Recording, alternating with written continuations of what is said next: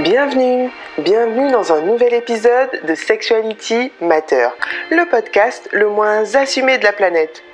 Papa, maman, si vous tombez sur ce podcast, merci de le quitter immédiatement ou de ne jamais en parler en ma présence.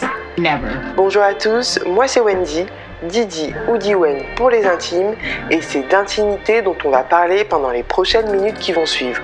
Wow. Pour ce nouvel épisode, direction le monde merveilleux de la pornographie.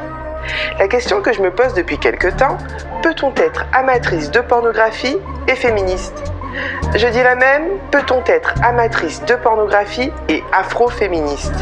Oui, parce que, mesdames, lire We Should All Be Feminist à 15h et se faire une petite vidéo de boucaquet à 16h pour s'auto-bercer pendant l'heure de la sieste, ça peut paraître antinomique.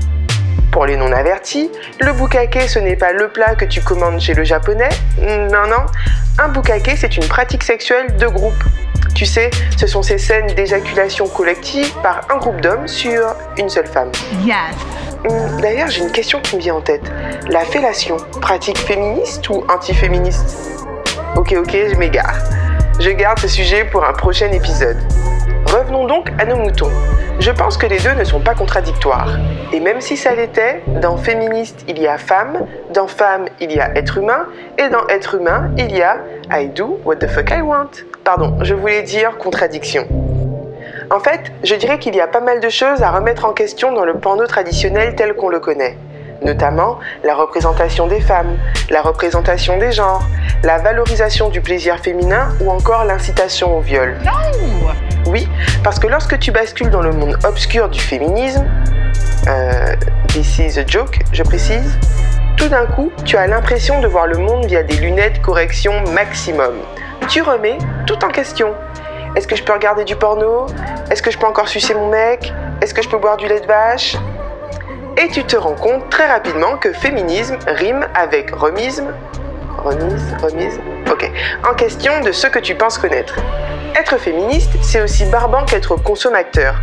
Tu sais, ce sont ces personnes qui veulent absolument connaître toute la chaîne de production du produit qu'ils vont consommer.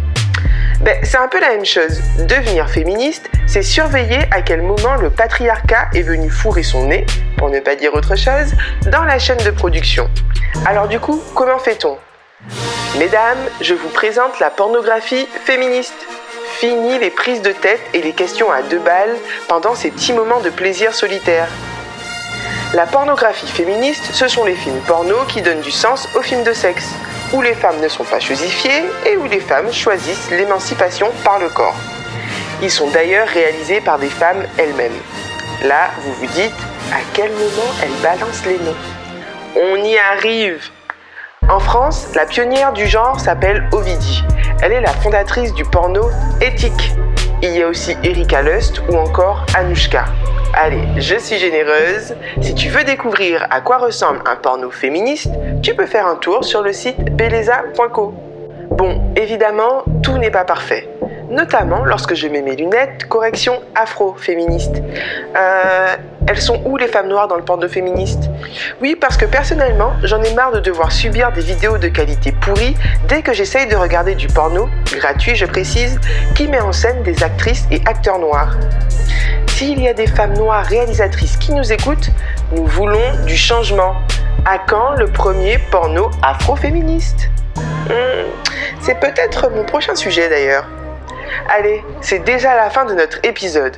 Je rappelle que ce podcast n'est clairement pas assumé. Toute ressemblance avec des personnes existantes ou ayant existé est purement fortuite. À la semaine prochaine. Cœur, cœur, love.